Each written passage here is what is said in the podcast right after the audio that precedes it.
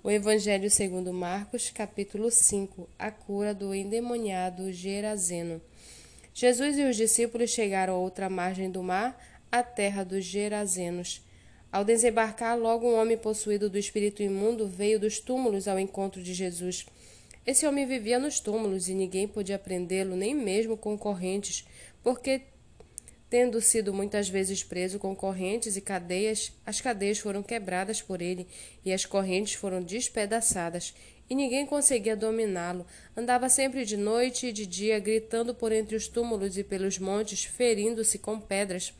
Quando de longe viu Jesus, correu e prostrou-se diante dele, gritando em alta voz: O que você quer comigo, Jesus, filho do Deus Altíssimo? Por Deus, peço-lhe que não me atormente. Ele disse isto porque Jesus tinha dito a ele: Espírito imundo, saia desse homem. Então Jesus lhe perguntou: Qual é o seu nome? Ele respondeu: Legião é o meu nome, porque somos muitos. E pediu-lhe com insistência que não os mandasse para fora do país. Ora, uma grande manada de porcos estava, pre... estava pastando ali pelo monte, e os espíritos imundos pediram a Jesus: Mande-nos para os porcos, para que entremos neles. E Jesus o permitiu.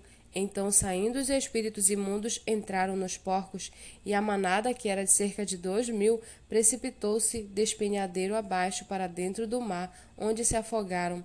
Os que tratavam dos porcos fugiram e foram anunciá-lo na cidade e pelos campos. Então o povo saiu para ver o que tinha acontecido. Aproximando-se Jesus, de Jesus, viram o endemoniado, o que antes estava dominado pela legião, assentado, vestido e em perfeito juízo, e temeram. Os que haviam presenciado os fatos contaram-lhe o que tinha acontecido ao endemoniado e também falaram a respeito dos porcos, e começaram a pedir com insistência que Jesus se retirasse da terra deles. Quando Jesus estava entrando no barco, aquele que antes estava possuído pelos demônios pediu com insistência que Jesus o deixasse ficar com ele.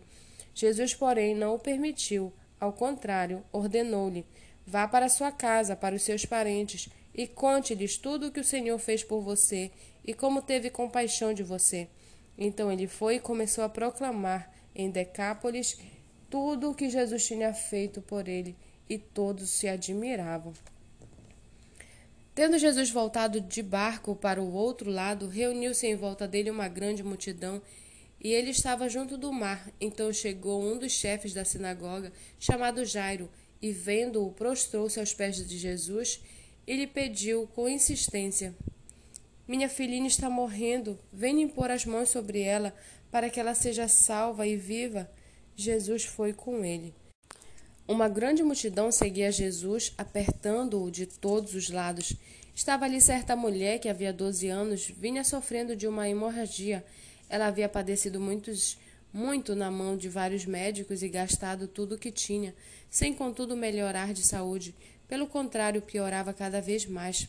Tendo ouvido a fama de Jesus, a mulher chegou por trás, no meio da multidão, e tocou na capa dele, porque dizia: Se eu apenas tocar na roupa dele, ficarei curada.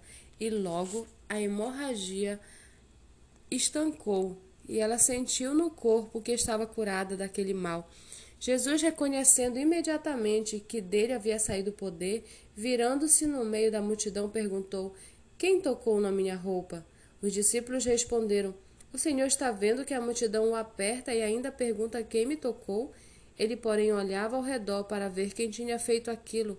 Então a mulher, amedrontada e trêmula, ciente do que lhe havia acontecido, veio, prostrou-se diante de Jesus e declarou-lhe toda, toda a verdade.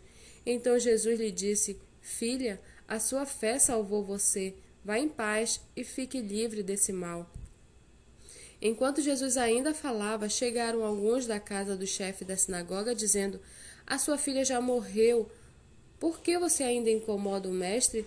Mas Jesus, sem levar em conta tais palavras, disse ao chefe da sinagoga: Não tenha medo, apenas creia. Jesus não permitiu que ninguém o acompanhasse, a não ser Pedro e os irmãos Tiago e João. Chegando à casa do chefe da sinagoga, Jesus viu o alvoroço, os que choravam e os que pranteavam muito. Ao entrar, disse: Por que vocês estão alvoroçados e chorando? A criança não está morta, mas dorme. e riam-se dele. Mas Jesus, mandando que todos saíssem, levou consigo o pai e a mãe da criança e os que vieram com ele e entrou onde ela estava.